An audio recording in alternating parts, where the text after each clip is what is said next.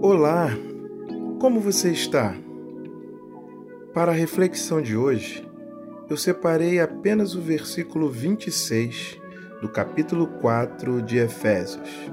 Efésios 4, verso 26, que diz: Irai-vos e não pequeis, não se ponha o sol sobre a vossa ira. Tô de mal, tô de mal. Essa era uma expressão comumente usada na minha infância. Tempo ainda recente na memória, é claro, pois, cronologicamente falando, melhor deixar quieto. Essa expressão era usada quando alguma coisa nos deixava aborrecidos e parávamos de falar com alguém. E olha, isso durava. Estar no mesmo ambiente com o desafeto? Nem pensar.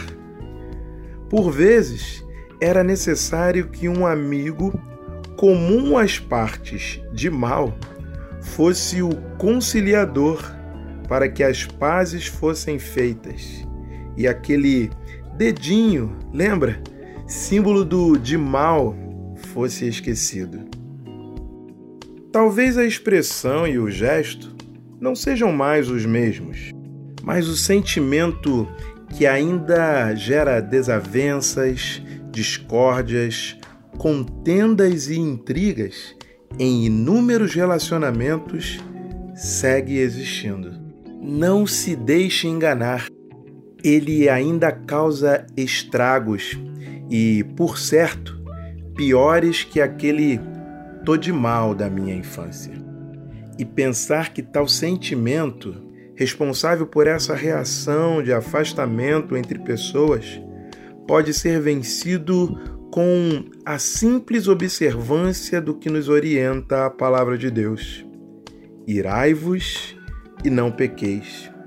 Não se ponha o sol sobre a vossa ira.